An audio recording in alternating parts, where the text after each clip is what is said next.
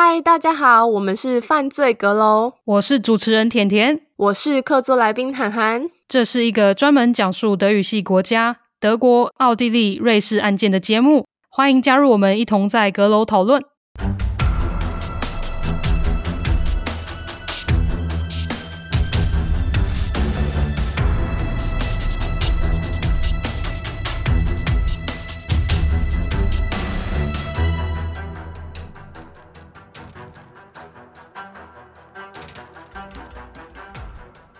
嗨，大家好，我是甜甜。嗨，我是涵涵。之前我问大家，就是收听节目到现在最印象深刻的一集是什么？那很多人都回答是第二季东德填字游戏谋杀案那一集。看起来蛮多人可能对东德时期发生的案子很有兴趣。那我自己也是，所以我们要再来分享一个在东德与柏林围墙倒下时期的案子。那这个案子呢，也是我们资深阁友但月许愿想听的。那我们就不啰嗦，直接开始吧。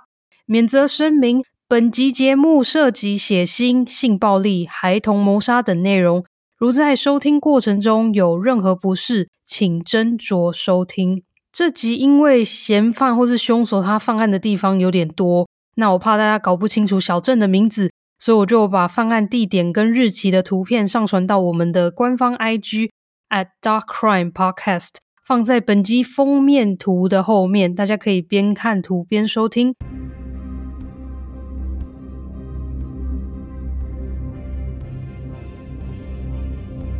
一九八九年十月二十四日，当时接近东西德统一的日子，柏林区域街头充满了示威游行的人。在德国布兰登堡区域的一个安静小镇 Ditz 却发生了一起凶残的谋杀案。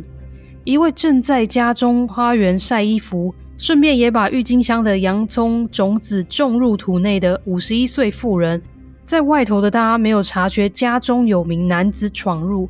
男子开始翻箱倒柜，想偷拿走妇人的内衣裤。结果男子看向窗外，发现女子正在家中，于是他开始慌张了起来，改变了他的计划。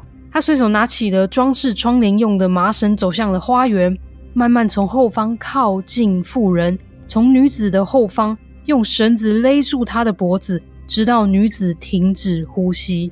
男子打算把妇人的尸体裹在一个棉被里面移动，不过在移动的过程中，刚好被妇人的邻居看到，邻居就觉得这个画面很奇怪，就问男子说他在干嘛？就男子吓得丢下了尸体逃跑。邻居看到棉被里面是裹着妇人的时候，他就立刻通知了警方。女子头部被工具重击了很多次，上半身、胸部赤裸。男子在杀害妇人后，他还性侵了她。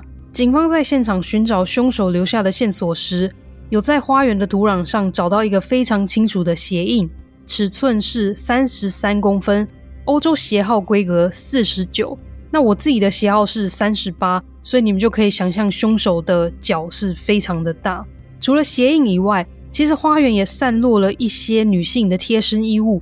我刚刚有说，妇人正在晾衣服，那这样散落一地的内衣裤，其实在之后凶手的犯案中扮演了蛮重要的关键线索。不过，当然当时的警方并不知道，所以他们就先锁定了比较明显的线索——鞋印。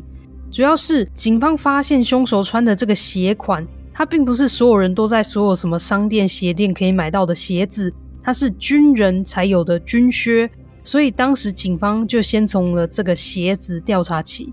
不过，在一九八九年十一月九日，柏林围墙倒下了，当时的东西德呈现混乱状态，所以东德的检调部门其实也不知所措，他们也没有方向。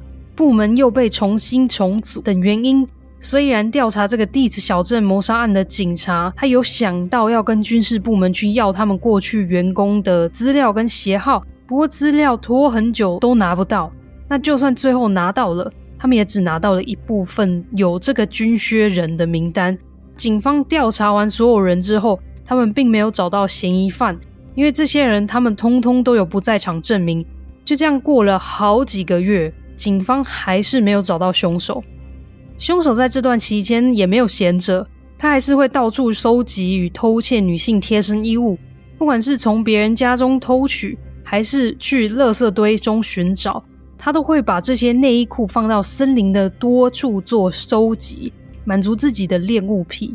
男子他完全不怕自己被抓起来，因为当时东西德合并的时候，警方真的也无暇顾及，造成他可能有点自满，觉得自己能逃过法网，所以他有了下一次的犯案。一九九零年五月二十四日，离第一个小镇 Dietz 大约二十五公里远的 f e a h 在森林的边缘有一区垃圾堆，这里住了一位睡在露营车中的四十五岁妇人。她时常喝酒度日。那当天，垃圾堆里来了一名陌生男子，男子正在寻找女性贴身衣物。妇人似乎与男子起了争执与口角。男子为了要让妇人闭嘴，他就随手拿起垃圾堆中找到的电线勒住了妇人的脖子。因为妇人当下喝了许多酒，所以其实也没有什么力气可以反抗。那最后就这样被勒死了。头部呢也被重击了好多次。最后跟第一次犯案一样。凶手又性侵了妇人。这次的案发现场对于警方调查来说有点困难，主要是因为现场就是垃圾堆，所以警方很难去判断到底哪些物品跟凶手或是犯案当下有关。警方当时因此没有锁定什么嫌疑犯，他没有发现犯案现场其实也有许多女性贴身衣物，加上犯案的地点差天差地，就是一个是有工作有家的富人家花园。那一个是垃圾堆过生活的酒精成瘾者，所以警方当时他们没有想到这个案子跟 Dietz 小镇发生的案子会有关联。一九九零年六月九日，这次男子来到了另外一个小镇，叫做 Wust。男子又到了小镇的垃圾堆，又在寻找女性的贴身衣物。当男子要回家时，他随机持刀攻击了一位五十八岁的妇人。妇人虽然受重伤，但有顺利活了下来。不过，当时专门调查谋杀案的刑警，他们根本不知道这个攻击事件与他们要找的凶手有关联。当时警方认为这个攻击事件只是人身伤害，并非企图谋杀，所以这样的案子就不会交到谋杀小组的刑警来处理。调查小组当时就还是把前面提到的两个谋杀案分别做调查。一直要直到男子行凶的第三次，或是可以说是第四次，警方才开始看到了一些关联。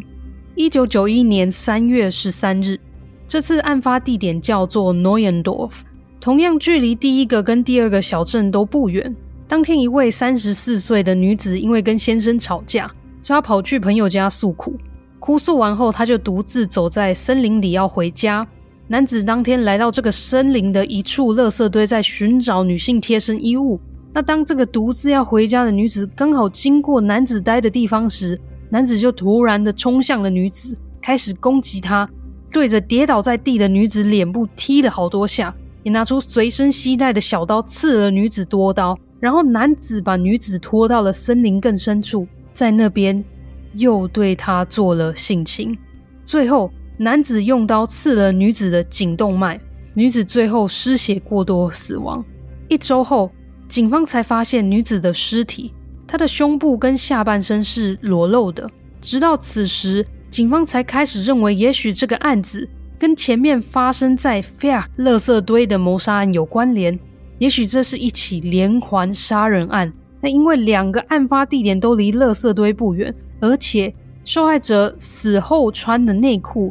都不是死者的，而是凶手性侵尸体后拿他搜集到的内衣裤套在他们身上的。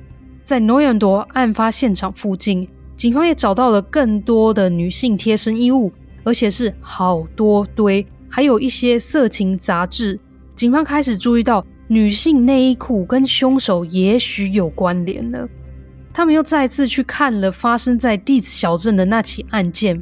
发现，在现场也是有女性贴身衣物晾在花园，那尸体附近也有散落一些贴身衣物，所以他们开始也把这起第一起的案件纳入了连环杀手的调查。时隔九天，一九九一年三月二十二日，这次来到小镇 Belitz，同样案发地点离垃圾堆没有很远。当天，一位三十四岁的新手妈妈推着一台婴儿车经过森林。当时的儿子才三个月大，刚在垃圾堆找到一些女性内衣裤的男子，他又看到了这名女子经过，他立刻兽性大发，决定要杀了这名女子。他先是攻击了妈妈，也许儿子听到妈妈的尖叫声吓到，所以他也开始大哭了起来。那男子觉得非常的干扰，他最后拿起了三个月大的小婴儿，把小男孩大力的丢向了树干，小男孩因此当场死亡。事后法医在验尸时，他们还在小婴儿的衣服上发现鞋印，法医因此推测，男子应该还有把躺在地上死去的婴儿踩了几下。可以想象凶手是有多么的残忍。男子把奄奄一息的母亲拖进了森林深处，对她多次性侵，然后他用捡来的胸罩勒死了女子。男子用现场在森林找到的一些青苔掩盖了尸体，也用捡到的内衣裤覆盖现场，最后他才离开了案发现场。当警方找到这位妈妈的尸体时，警方立刻就认为这应该又是那位连续杀人犯下手的。因为案发现场散布了许多粉红色的内衣裤，警方开始扩大调查小组的人数。他们在 Belitz 的森林找到多处储藏女性内衣裤的地点，内衣裤的数量多达用垃圾袋装了将近十袋之多。不过到这时候，警方虽然掌握到了凶手一些行踪，但是他们还是不知道凶手是谁。这次因为受害者中有一个小婴儿。所以当时凶手得到了一个号称 Bastide von Belitz 贝利兹禽兽。当时警方也开始警告女性不要独自前往森林，许多女性甚至都因为害怕而不敢踏出家门一步。孩童上学时也会有大人陪同。那当地也有居民，他们自告奋勇组成守卫队，开始要协助找出凶手，找回过去的安宁。警方因此有释出高达两万的马克作为悬赏金。相当于一万两百五十欧元，台币三十几万。在寻找凶手的期间，警方也有召开记者会，他们秀给大众那些找到的女性内衣裤的赃物，以及凶手行凶的凶器。那后来，警方还真的有收到来自民间提供的一千多个线索，那其中的线索还真的跟凶手有关联。不过很可惜的是，警方他还是没有因此找到凶手。直到一九九一年四月六日。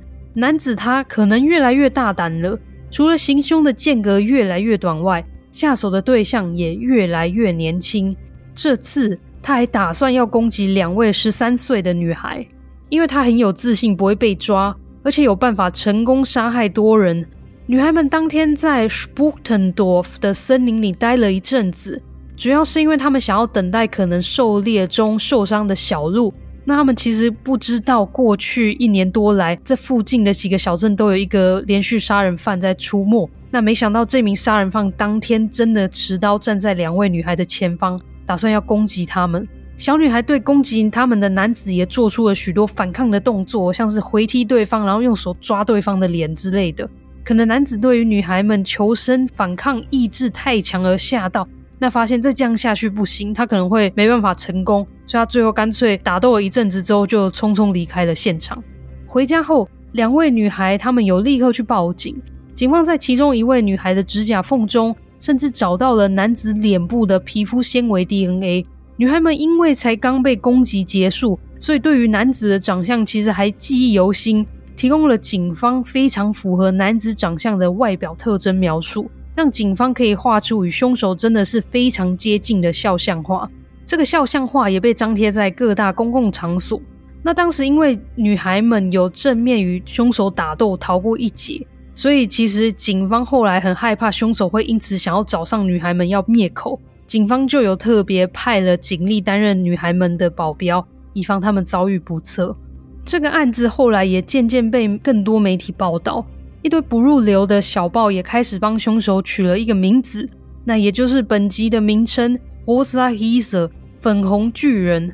从女孩们的描述，以及警方找到的四十九号鞋号，还有警方找到凶手遗留的内衣裤，几乎都是粉红色的，所以就有了粉红巨人的称号。在女孩们被攻击后的当晚，因为女孩们逃走了，凶手没有达成目标，解决他的性欲。所以他再度寻找猎物，这次会是他最后一次犯行。对象是在 Fichtenwald 的一位独居六十六岁退休妇人。当天妇人在睡前服用了一些药物，因此在很有睡意下上床睡觉。当男子闯进家中时，妇人根本没有察觉，就像在睡梦中突然被男子勒死，然后被性侵。案发两周后，退休妇人的尸体才被家人发现。警方有在现场找到男子的精液、毛发，而这些东西都符合小女孩指甲缝的皮肤纤维 DNA。这么短时间内发生这么多起残忍的谋杀案，其实警方也感到非常的有压力，所以警方又再次登报跟在广播中宣传说，如果有人找到凶手的话，就可以得到悬赏金两万马克。这段期间，警方也是在布兰登堡周围的各个小镇，尤其是森林巡逻，找寻凶手可能潜藏的地点。那他们虽然在许多地方都有找到凶手留在现场的内衣裤。但是凶手还是不见人影，好像在玩躲猫猫一样。然后警方总是晚一步。时间来到一九九一年八月一日，有位因为缺钱想要得到悬赏金，所以极度想要找出凶手，来自 Schmerzk 的卡车司机 Marcos。这一天，他开着车在 Schmerzk 寻找凶手的足迹，开到小镇森林一处后，竟然真的被他找到一个帐篷。附近散落了许多女性内衣裤以及色情杂志，他深信这个地点就是凶手藏匿的地方。不过马库斯他不想要打草惊蛇，也想要寻求支援，所以他就先开车离去了。之后，他载了一位男性友人再次前往找到帐篷的森林。那这次更不得了了，还真的有一位可疑的男子，也有可能就是凶手在现场。另外一个说法是，Marcos 他在一九九一年七月某天在跟友人在 Schmerzk 森林慢跑时，在不远处他看到前方有一个帐篷。那他原本想说，可能就是附近的小孩想要在这边玩跟露营。不过当他更靠近帐篷时，他发现了散落一地的女性贴身衣物。拉开帐篷一看，Marcos 还在里头看到了几把刀。他就与友人互看了彼此，两人都有共同的想法，那就是。这里应该就是凶手藏匿处了吧？Marcos 跟友人先离开了现场去通知警方。那后来警方来到了现场后，有把现场封锁起来搜查，也开始在周围找寻凶手的足迹。过几天后，八月一号，Marcos 又跟朋友一起在 Schmerzk 森林开车寻找凶手。那因为他们虽然找到了帐篷，但是凶手连个影都没有。正当他们沿着湖边行驶时，他们发现一名男子，男子的行径很诡异，而且正在自卫，眼神也非常的怪异，让人不得不留意到他。那马库斯就跟友人下了车，上前去问这名男子：“哎，你在这边干嘛？”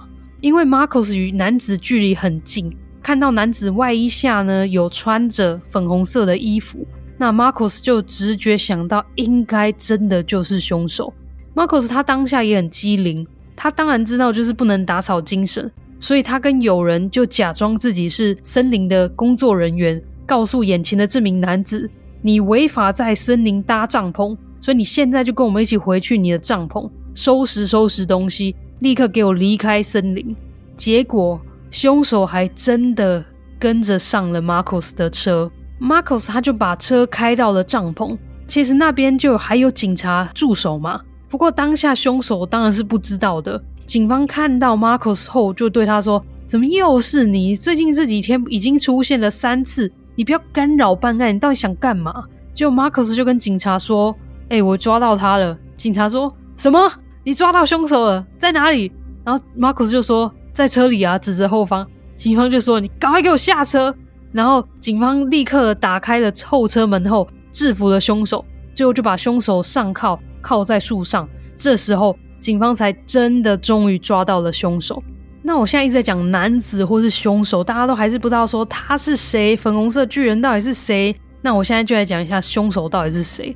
他是二十五岁的 Wolfgang S，住在小镇 Lenning，当时有未婚妻，怀孕在身，曾经在镇报警察任职，大家都形容他友善、乐于助人。邻居也说他穿着整洁，看起来也很正常。不过，Wolfgang S 过着双面人的生活，人前就是个普通的男子，人后却是个凶残的连环杀人犯，以及有特殊恋物癖的人。Wolfgang S 会发展成这样的人格，一切都要从他的童年说起。他在一九六六年在东德时期的 Lenin 小镇出生，家里有三个小孩，他是老大，妈妈非常的严厉，也时常对小孩体罚。Wolfgang S 六岁时，他某天偷偷的潜入了母亲的睡房，开始翻找母亲的衣柜，拿出了抽屉里妈妈的内衣裤。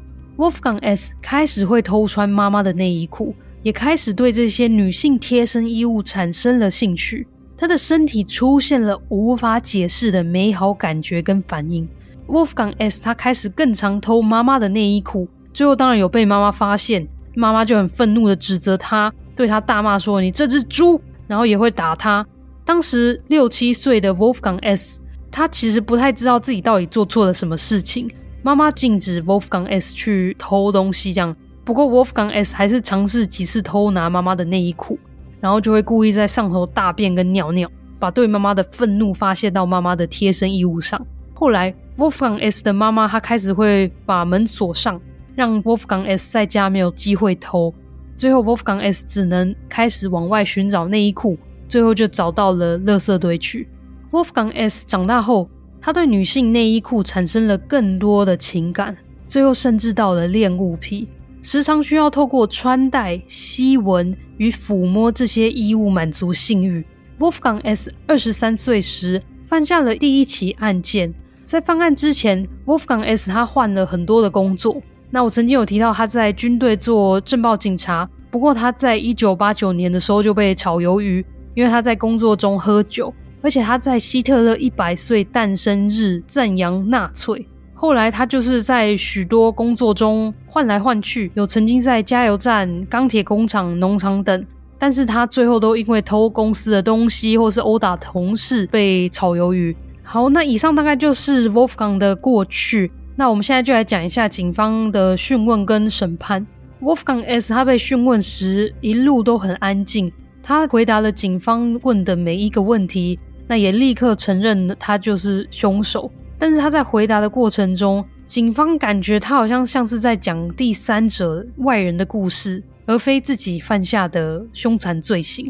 那当检察官问他关于受害者时，Wolfgang S 的回答也让人非常摸不着头绪。他说他大概知道这些受害者并非自愿与他发生性关系，不过当他杀害了这些人后，这些受害者好像没有真的死去，而是继续活在他的幻想之中。然后活在他幻想中的这些受害者女性呢，都很自愿的做满足他性欲跟恋物癖的事情。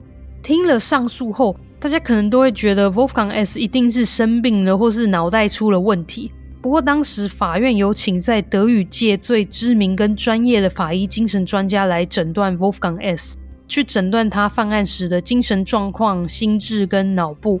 法医精神专家诊断 Wolfgang S 有性病态的取向，那他发展出一种恋物癖、喜爱粪便、变装癖、虐待狂的人格。不过他没有任何脑部病变，神经也没有出问题。总而言之，专家认为 Wolfgang S 的心智状态还算正常，但又因为 Wolfgang S 的幻想跟不正常的行为。所以法院认为他应该还是稍微有意识不清，无法辨别对错，所以就给他减刑。Wolfgang S 在一九九二年十二月一日被判了十五年，但是他要住进精神疗养院。入狱后，Wolfgang S 从此过着一个女性的生活。他有向法院请求可以接受跨性别女性化荷尔蒙疗程，那甚至把名字改成了 Beate S。他也被准许可以穿女性的服装跟高跟鞋。二零一三年有一则报道有说，现在 Beate S 的狱中生活规定有比较宽松一点。原本他要去散步时，只能在一个有很高围墙的中庭散步，但是他现在可以在有人的陪伴下，在可以自由进出的疗养院散步。截至录音二零二二年，Wolfgang S 还是持续住在精神疗养院中。近几年也就比较少他的消息了。那以上就是我们今天的案件分享，有点短，但是还是蛮特别的。那不知道韩寒觉得怎么样？我觉得啊，这个果然是很有历史的案件。就我的意思是说，没有什么资料去分析犯罪者跟犯罪者当下的就是心情或是什么的，因为有一点年代了嘛。我想能做到请精神科医师来分析他的状况，已经算是当时的一个极限了。这样子，不过我前面有看到他讲恋物癖啊、变装癖，就没有看到说他为什么会显示出他有那个。喜爱粪便，喜爱粪便，主要是因为我虽然没有讲很多部分，可是他很常会在偷来女性的内衣裤中，又在上面大便。哦，就是他喜，这是从他童年，他因为要让妈妈更生气，所以为了要惹怒妈妈，然后表达愤怒，所以他会在他妈妈的那个内衣裤上大便。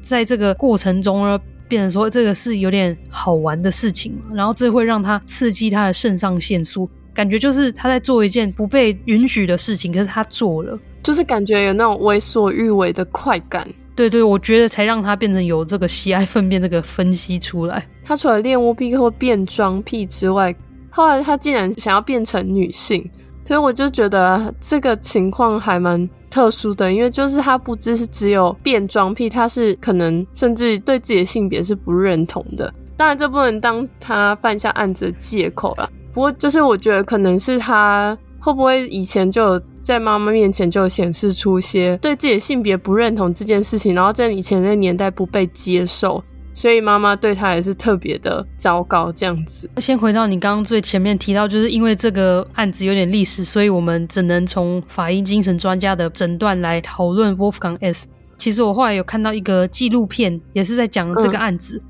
然后他们就是有找到一一位。心理学家跟一位算是犯罪学家来讨论这个案子，他们认为 Wolfgang S 对于女性是一个充满又爱又恨的一个，嗯，所以他其实就像你说，他有点搞不清楚他到底是想要当男生还是当女生，主要是因为他喜欢女性内衣裤，所以他想要跟女性们发生性关系来激起他的性欲，但是同一时间他又很恨他妈妈，反正他妈妈在他的办案的过程跟办案的手法中。扮演了一个蛮重要的关键人物。对，因为他妈妈过去对他真的很严苛。他妈妈是那种只要说不，然后他只要再犯的话，他就是都用打的、用骂的，从来不会有什么软硬兼施这种东西。他就是你看嘛，他妈妈知道说他儿子偷东西，或是他其他的一些怪异的行为，妈妈没有去找一些医生或是诊所去问医生说儿子是不是有问题。可是他妈就是去杜绝掉他，以为这样就没事。就没想到让他更疯狂，嗯，而且妈妈是他唯一一个，就是因为他是妈妈嘛，所以你当然会爱他。身为小孩子的本能，你就是会爱妈妈。可是妈妈对你又这么糟糕，所以就像你讲，就是又爱又恨这种感觉，就是很矛盾的。所以其实我也不太清楚他到底是在想什么。因为我没有找到任何资料去说为什么 Wolfgang S 决定要做这件事情。嗯嗯，这犯案后的那几年，他一直都还是在消化自己的行为。我觉得是，我觉得他最后决定搞不好也是一种，就是真的他可能突然了解前面为什么这么矛盾吧。也许所以他最后才做了这个选择。不过真的是他算是钻了一个空子，就是在那个柏林围墙倒塌东西德都状况还没稳定之下。然后犯这些案子，才让他就是有机会去犯下其他案子，就有点历史动荡的时期。对，因为如果是现在的话，早就被抓起来了。对啊，他并不是一个很聪明的罪犯，应该这样说。不是，要抓他是非常容易的，只是他刚好我说了一个钻了一个空档，就是在两边的政府都还没有整合完成的时候犯下这些案子。那也是很可惜，如果那时候没有两边政府没有这么就是情况这么不稳定的话。他就可以早一点被抓起来，然后也不会犯这么多案子了。所以这也是为什么，嗯，这件案子也算是比较特别的地方。今天这一集我们并没有可以想到可以延伸太多的东西，那加上它本身案子的内容也不多，所以我们就讨论到这边。接下来我们就来念一下赞助跟留言。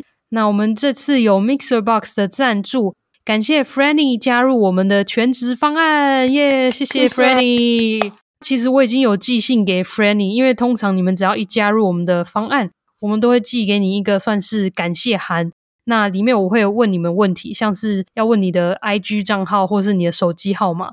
要你的手机号码是因为我要寄给你周边商品的时候，我需要一个手机号码。那希望 Franny 可以回我，因为到现在还没有回我。希望你有听到这边，那你再去检查一下你的垃圾信箱。接下来我们就来分享三则 Apple Podcast 的留言。那我们来分享第一则留言，留言的名字是 An N A N A，应该是那个注音符号，超台湾的名字。然后它的标题是一听就上瘾，给了我们五颗星的评论，谢谢。他留言是我来自解锁地球，超级简短有力。因为之前甜甜去上了解锁地球的一集节目。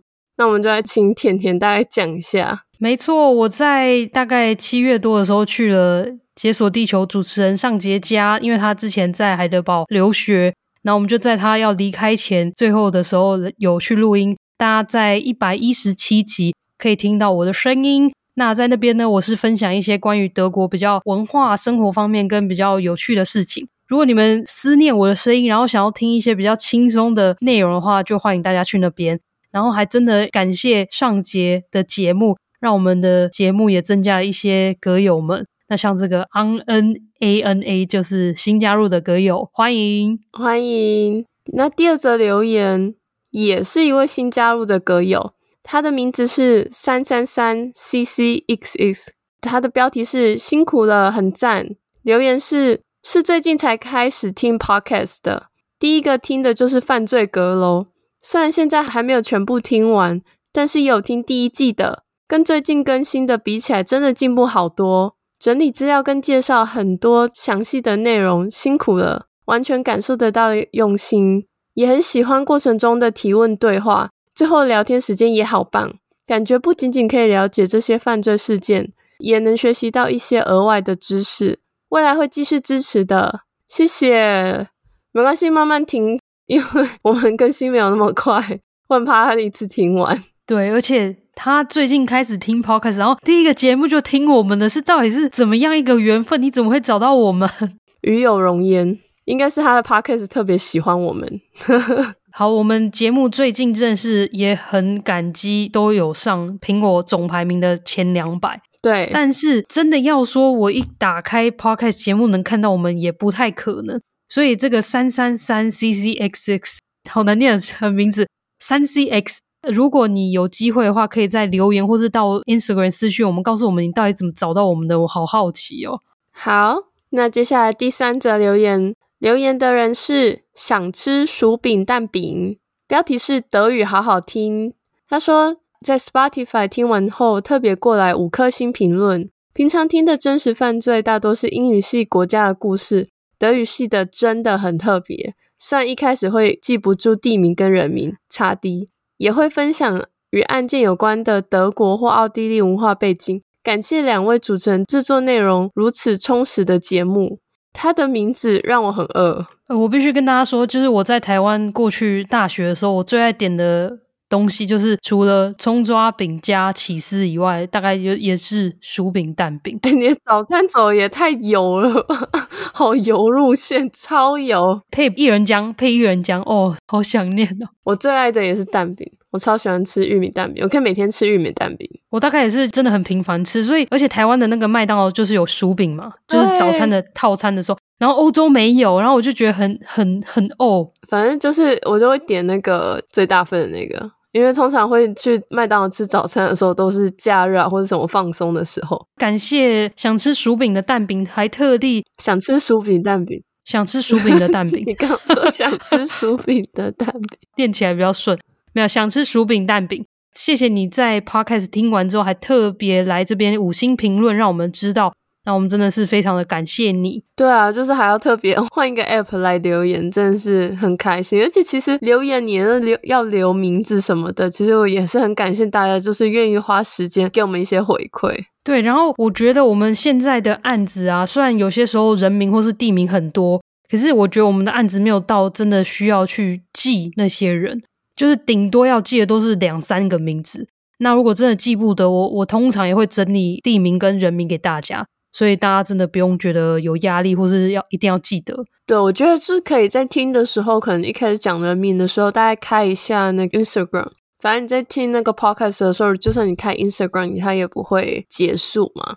所以我觉得可以大家看一下，有几集案件是真的特别需要跟那个 Instagram 对着看。好啦，那我们会继续加油制作更丰富精彩的节目。再呼吁大家可以多多留言，那这样我们才有这段聊天的时间。然后，如果你有能力的话，真的也欢迎大家加入我们的赞助方案，我们这样子才能离全职越来越近。目前大概还需要八十位以上，百位才能那个、哦，一百位就可以了。其实不行，但我只是说说，大概是给自己一个目标，一百位才有理由跟先生说我可不可以当家庭主妇。